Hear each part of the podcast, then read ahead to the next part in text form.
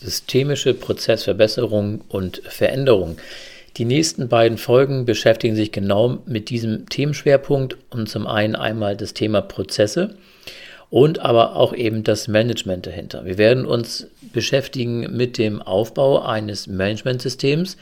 Da gehen wir aber ziemlich stark in die Prozessqualität rein, also der Schwerpunkt auf die einzelnen äh, integrierten Managementsysteme und wir werden uns beschäftigen mit dem Prozess als solches. Also, was sind Prozessaudits und wie kann ich sie im Alltag, in meinem beruflichen Alltag auch verwenden, um am Ende eben auch selber, und das ist dann ein praktischer Ansatz, mit diesem Wissen auch die bestehenden Prozesse in meinem Unternehmen selbst zu bewerten und auch vielleicht zu hinterfragen, um es besser machen zu können. Viel Spaß mit der neuen Folge im Fokus der beruflichen Bildung.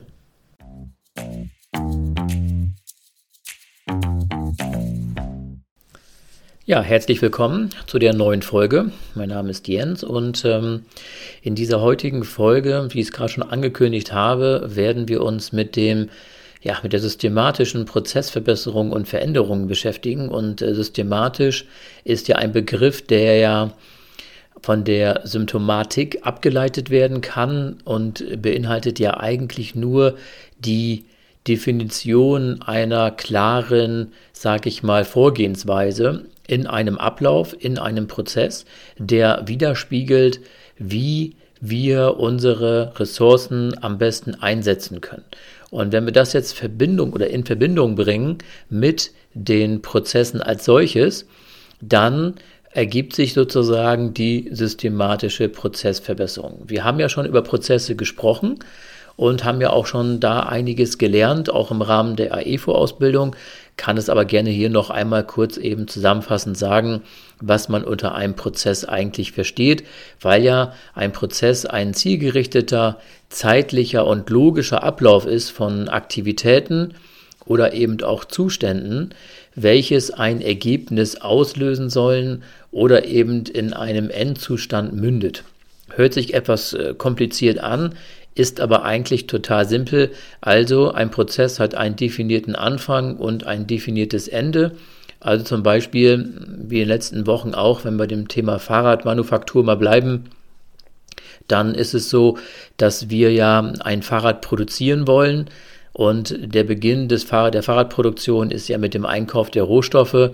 Und am Ende kommt ja das fertige Fahrrad dann hinten an der, am Produktionsende heraus. Und diese einzelnen Schritte, die wir brauchen, um ein fertiges Fahrrad zu produzieren, sind halt eben Prozesse. Und diese sind halt eben klar aufgegliedert und auch klar strukturiert. Also erst muss der Rahmen gebaut werden, bevor ich sozusagen ein Reifen oder ein Rad montieren kann. Und das ist natürlich sehr wichtig, dass man eben versteht diese Unterschiede. Also Prozess, klarer Ablauf von Aktivitäten, Systematik, also systemisch ist eine definierte, sage ich mal, Vorgehensweise, die eben zu einer ja, zu einer Optimierung der Prozesse führt und das Ganze zusammen ist letztendlich, dass man eine kontinuierliche Verbesserung der Prozesse versucht zu gestalten. Und das ist eben systemische Prozessverbesserung. Und dafür braucht man eben verschiedene praktische Ansätze, äh, wie unter anderem eben verschiedene Qualitätsmodelle, die werden wir heute auch noch mal uns äh, anhören. Und natürlich eben auch von verschiedenen sag ich mal, Veränderungsmanagementstrukturen. Und der Begriff Change Management ist ja auch schon mal gefallen in den letzten Monaten, ob in der AEFO-Ausbildung oder auch jetzt in diesem Kurs. Und äh, daher kann man sagen, dass eine Veränderung natürlich auch eine Prozessveränderung mit sich bringt. Und in der alltäglichen Arbeit, die ich ja auch nachgehe, ist es ja eben auch so, dass man versucht halt immer die Prozesse weiter zu optimieren, die Fehler zu finden, die zu Ressourcenverschwendung führen, zu, zum zeitlichen Nachteil führen, um eben auch erfolgreich am Markt bestehen bleiben zu können, weil der Kostendruck natürlich und auch der zeitliche Druck immer größer wird. Lieferketten sind zwar durch Corona mittlerweile ja wieder auf einem besseren Wege, dass sie funktionieren, aber sind immer noch gestört, weil natürlich das, was man über 20, 30 Jahre aufgebaut hat, natürlich nicht innerhalb von wenigen Monaten wieder korrigiert werden kann nach so einem doch starken Zusammenbruch. Also müssen wir äh, quasi festhalten, dass natürlich diese Veränderungen in diesem Change Management natürlich sehr, sehr wichtig sind. Und auch dieser, äh, dieser plumpe Spruch, Stillstand ist Rückstand, hat natürlich schon seine Berechtigung, weil wenn ich nicht mich weiterentwickle am Markt, meine Prozesse nicht überarbeite, mit besseren Maschinen äh, effizienter produziere, die Prozessschritte verschlanke, dann werde ich irgendwann im ja, internationalen Vergleich oder auch nationalen Vergleich irgendwann dann nicht mehr konkurrenzfähig sein und kann dann gegebenenfalls auch meine Produkte nicht mehr zu marktfähigen Preisen anbieten.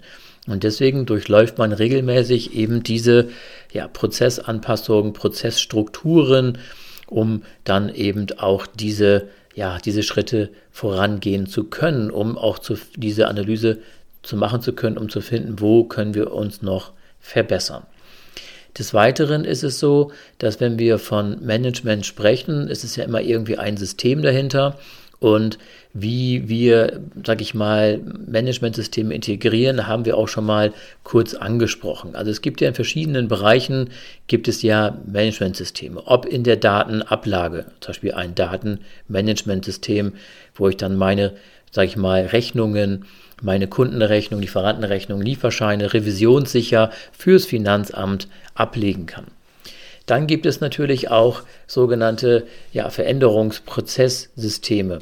Und da greift dann ziemlich stark das Thema Qualitätsmanagement rein. Also dort habe ich ja die Möglichkeit über ein KVP-System, also eines äh, kontinuierlichen Verbesserungsprozesses, die, äh, ich sag mal, Prozesse, die ich habe, durch den Mitarbeiter oder durch, Vorschlag, durch oder Vorschläge ähm, zu optimieren.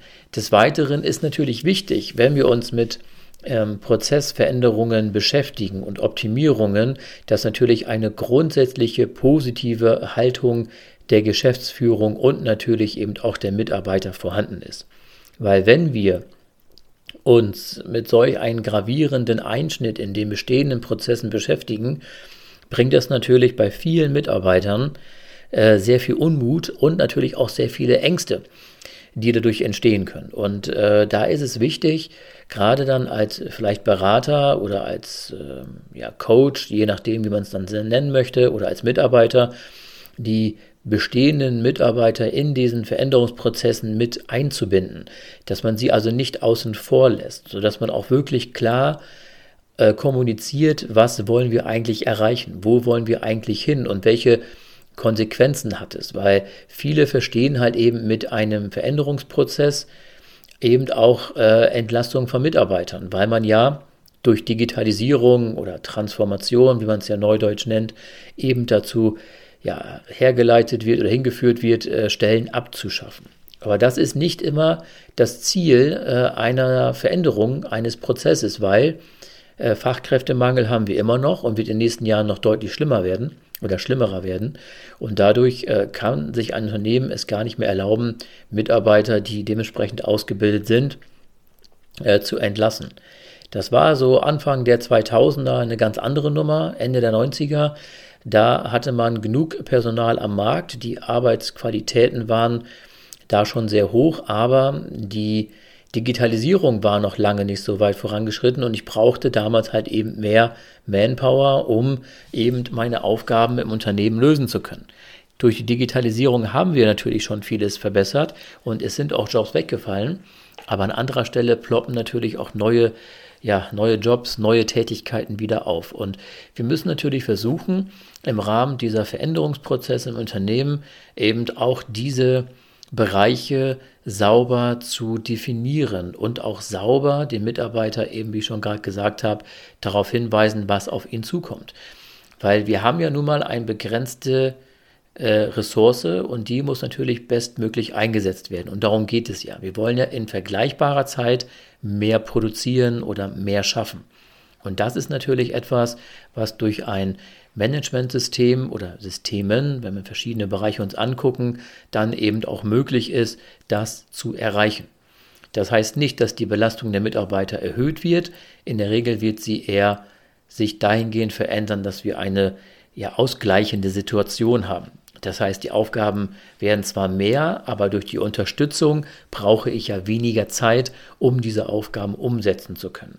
Bestes Beispiel, eine Maschine produziert aktuell, ich sag mal, 5000 Fahrradrahmen in der Stunde und äh, durch, das, durch neue Maschinen schaffen wir vielleicht dann 6.000 oder 7000.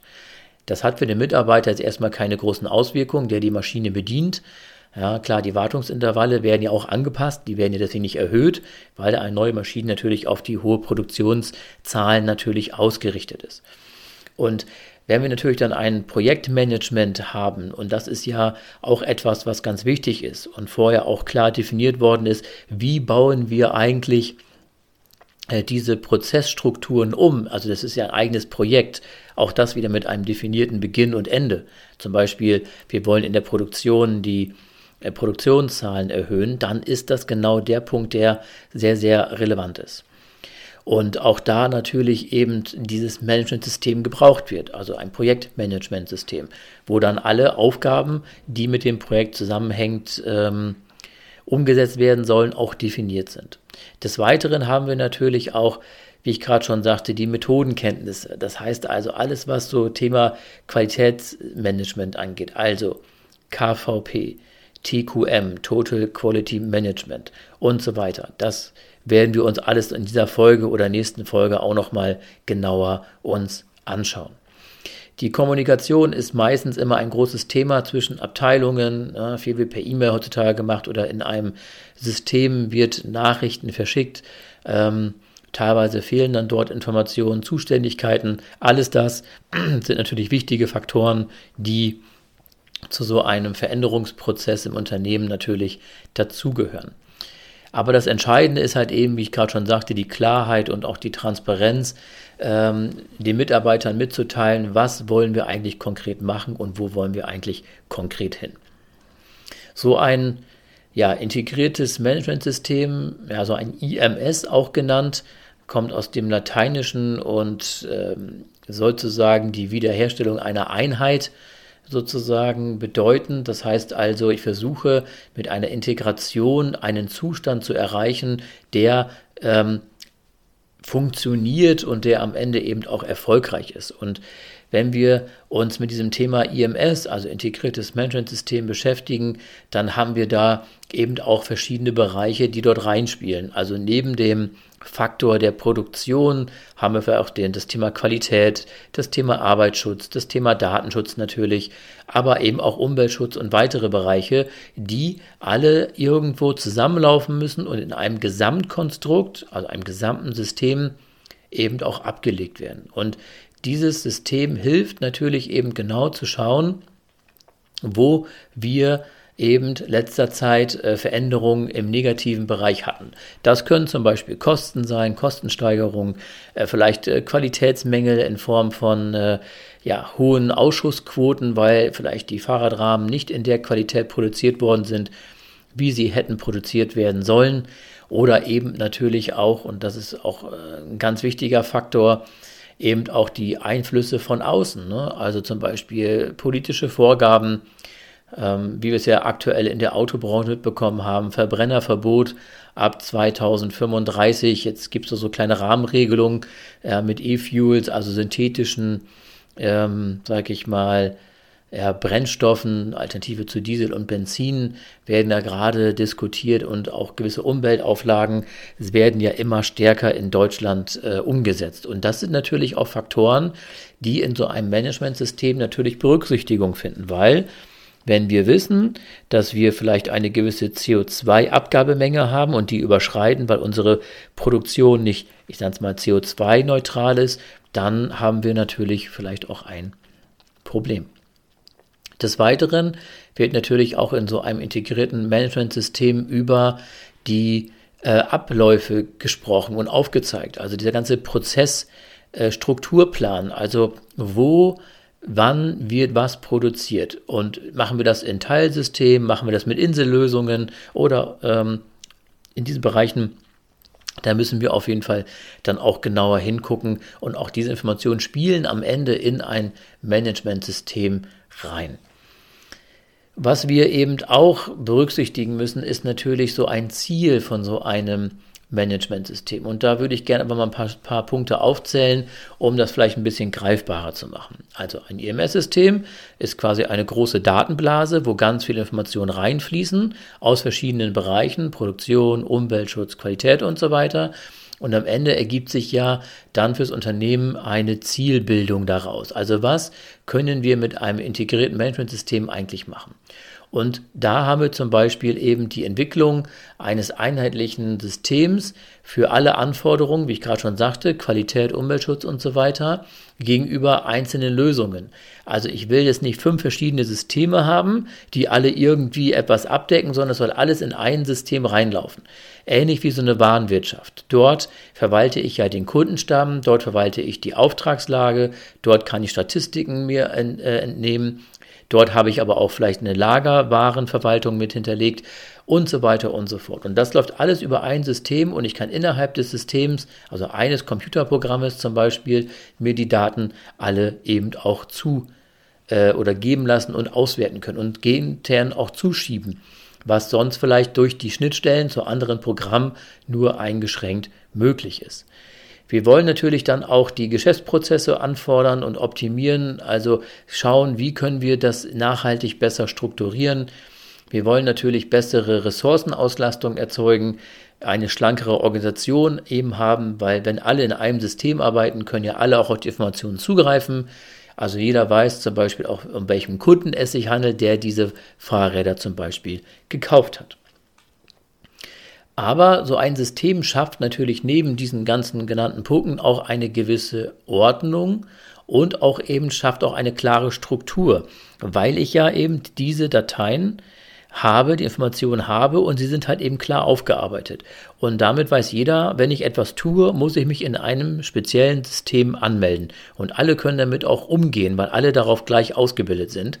Natürlich in den Fachbereichen unterschiedlich, aber man kann natürlich eben diese, ja, diese Struktur nutzen, damit alle eben den gleichen Prozess haben. Also wie lege ich den Kunden an, wie wird die Bestellung ausgelöst, wie wird nachher die Rechnung verbucht und so weiter und so fort. Und das schafft natürlich auch eine klare Struktur und klare Kommunikation. Des Weiteren ist ein Ziel eines äh, IMS-Systems natürlich den Aufwand und auch die, ja, ich sag mal, die Einfachheit zu erhöhen, also die Komplexität zu reduzieren, um am Ende eben auch äh, kostengünstiger zu arbeiten, weil ich ja für jede Software ja irgendwo ja Geld bezahlen muss. Für jede Insellösung muss ich Lizenzen zahlen und äh, das will man natürlich irgendwo auch reduzieren. Und somit ist ein Aufbau von so einem integrierten Managementsystem relativ klar. Und das hatte ich gerade schon mal angesprochen. Und es ist auch der letzte Block in der heutigen Folge. Und zwar ist es sozusagen der Bereich TQM und EFQM, also für Business Excellence. Was das ist, erkläre ich gleich nochmal.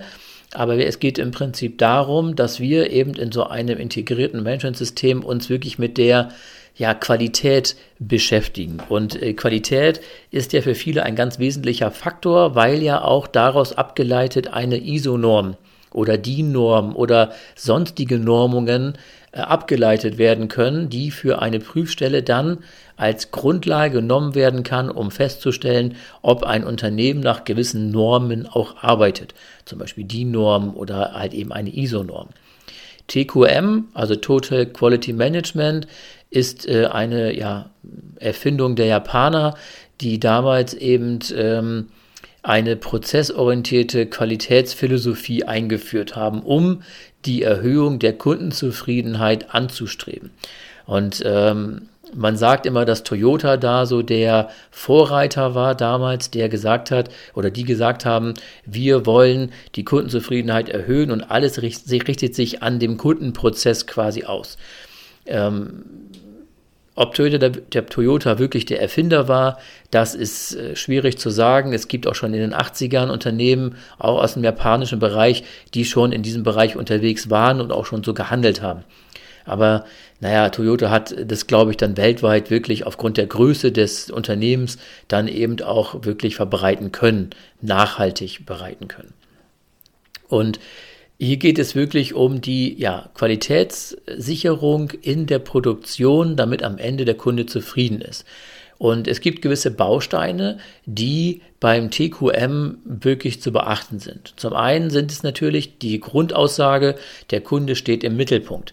Da gibt es ja nun mal auch weltweit einen sehr großen Online-Versender, der auch nebenbei eine Videoplattform betreibt. Und da ist es genauso, dass die immer sagen, wir denken vom Kunden her. Die haben dieses Thema TQM in den 90ern, als dieser groß geworden ist, sich das wirklich auf die Fahne geschrieben und daran das Leitbild des Unternehmens entwickelt.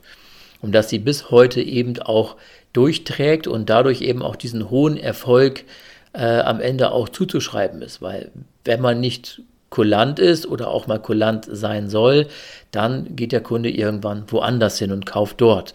Und aber dagegen zu wirken, muss ich natürlich ja nicht den Kniefall vor dem Kunden machen, aber auf jeden Fall muss ich äh, als Händler, als Produzent äh, diesen Gedankengang wirklich im Mittelpunkt haben. Weiterer wichtiger Faktor beim TQM sind die Mitarbeiter. Und das ist das, was ich schon sagte bei der Prozessveränderung. Wenn ich die Mitarbeiter nicht mitnehme, dann kann ich noch so viele Prozessveränderungsmaßnahmen durchführen. Am Ende wird es nie erfolgreich sein. Weil wenn die Mitarbeiter nicht verstehen, was gemacht wird, dann werden wir auch nie erfolgreich diese Prozesse integrieren können. Und da ist es besonders wichtig, das auch als Haupterfolgsfaktor zu sehen, also die Mitarbeiter. Des Weiteren ist ein wichtiger Baustein das ganze Thema der Qualität neu zu definieren und auch zu leben. Also das, was wir vorher gemacht haben, war gut. Was wir jetzt besser machen wollen, ist der neue Standard. Und so baut man immer wieder die Qualität eben auf. Und somit hat man eben den Vorteil, dass man kontinuierlich an einer, ja, an einer Verbesserung arbeitet und dadurch eben in der Qualität des Produktes, in der Dienstleistung, in den ganzen Rahmenbedingungen eben sich weiter verbessert erfolgreich natürlich äh, zu planen und äh, diese Ziele auch zu erreichen mit einem Team sind natürlich auch ein ganz wichtiger Faktor, geht aber schon sehr stark in den Bereich der Mitarbeiter mit rein. Und somit ist natürlich wichtig, dass wir dann eben neben diesen internen Faktoren uns auch die externen Faktoren angucken. Und das sind dann in der Regel auch die, ja, sage ich mal, Marktbeobachtungen, Marktauswertungen zu machen. Wie und was möchte der Kunde eigentlich haben? und wo möchten wir uns quasi auch positionieren am Markt mit unseren Produkten. Ja, ähm, ein äh, IT-Systemunternehmen, sage ich mal, auf diesem Planeten mit dem abgebissenen Apfel, äh, ist ja auch da wieder klarer dominanter Marktführer geworden, weil sie einfach äh, ihr Ding durchgezogen haben und einfach ihre Qualitäten und ihre, ihr Know-how, ihre ja, Art und Weise der Digitalisierung umgesetzt haben. Also auch gerade der Bereich Vernetzung und auch Funktionsweisen sind natürlich sehr, sehr hoch äh, und sehr beliebt. Es funktioniert einfach. Egal, wenn ich ein Gerät dazu nehme, in diese Blase reinbringe, das funktioniert einwandfrei. Und das ist etwas, was natürlich dann auch am Markt äh, ein Alleinstellungsmerkmal erzeugt, woran sich andere orientieren. Also wenn ich sozusagen am Markt der Gejagte bin, und nicht mehr der Jäger, dann muss ich natürlich auch immer sehen, dass ich meine Beobachtung am Markt auch frühzeitig beginne und mit neuen Produkten und neuen Innovationen eben auch erfolgreich äh, diese Position verteidige. Und das gelingt natürlich vielen Unternehmen sehr, sehr gut. Viele Unternehmen aber eben auch nicht. Und dadurch äh, fahren sie quasi am Markt vorbei. Gerade in Branchen, die sehr stark mit Trends zu tun haben, mit laufenden Produktveränderungen, zum Beispiel Möbelhandel oder Textilindustrie. Ja, das ist natürlich immer ein harten Kampf oder ein harter Kampf, den Nerv der Kundschaft zu treffen oder den Markt so zu beeinflussen, dass es halt eben ein Trend wird. Und das ist ja halt eben auch die große Herausforderung, die viele Unternehmen halt eben haben. Auf der anderen Seite gibt es die, das European Foundation for Quality Management, EFQM. Ja, und das ist letztendlich ein Business Excellence Modell, was als Grundsatz hat, dass die internen Selbstbewertung der Stärken und der Verbesserungsmöglichkeiten und des Fortschritts äh, in einem perfekten Managementsystem äh, zu führen sind. Und das ist letztendlich eine Möglichkeit äh, für sich selber, die einzelnen Unternehmensbereiche genauer zu bewerten. Und dabei gibt es ja basiert oder neuen standardisierte Kriterien, die am Ende dazu führen, erfolgreich zu sein oder nach diesem Modell auch zertifiziert zu werden. Und äh, diese neun Punkte gehe ich einmal schnell durch, äh, um einfach mal so einen Überblick zu gewinnen, was ist das eigentlich? Oder welche Faktoren sind denn für so ein Modell besonders relevant? Und zwar haben wir dort einmal die Ergebnisorientierung, dann haben wir die Kundenorientierung, dann Führung und Zielkonsequenzen, Management mit Prozessen und Fakten. Und da greift natürlich wieder unser heutiges Thema drauf ein oder drauf zu.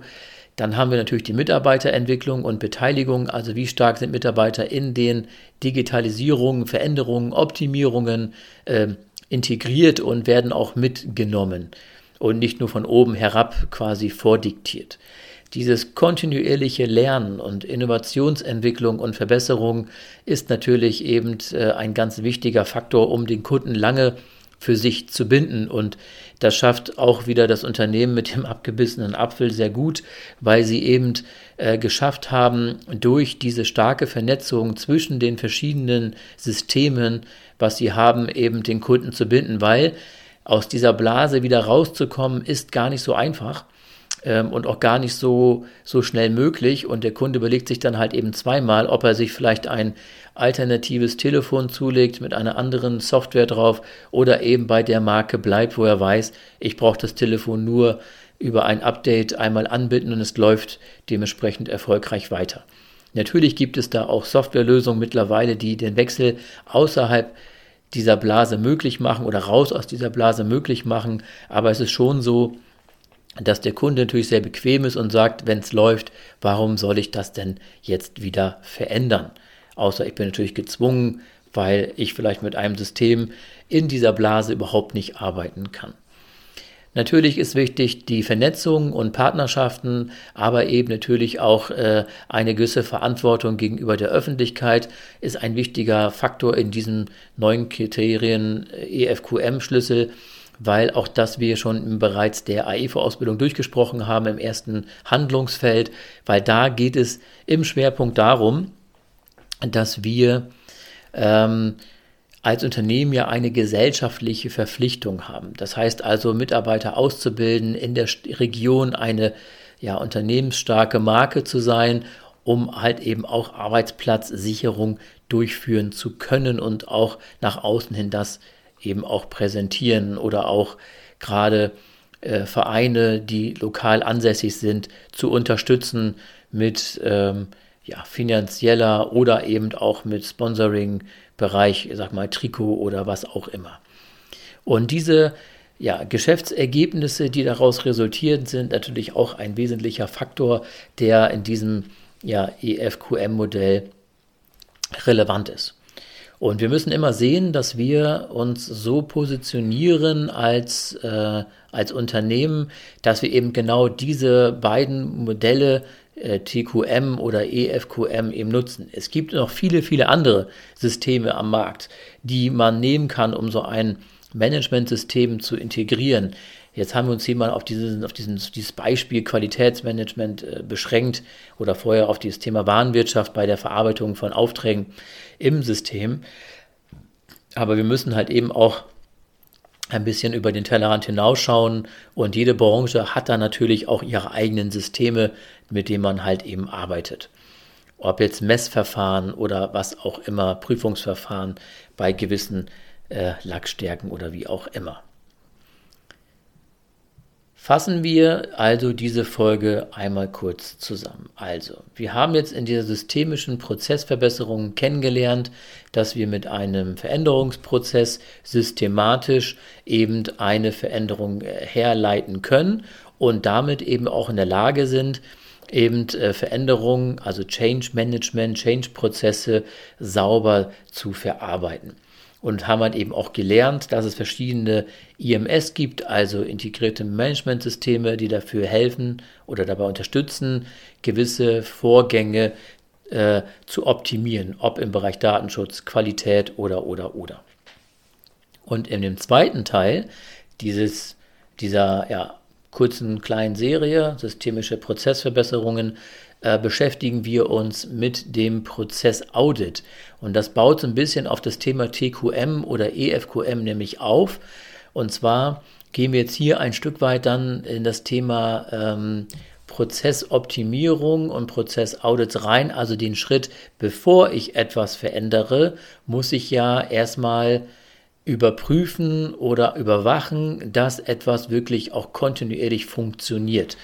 Und das ist besonders spannend, weil da wirklich die Grundlagen geschaffen werden, um überhaupt Prozessoptimierung machen zu können. Also ins kalte Wasser springen macht da wenig Sinn, sondern man muss wirklich vorher einmal sich Gedanken machen über gewisse Strukturen und dafür muss ich halt eben diese Audits machen.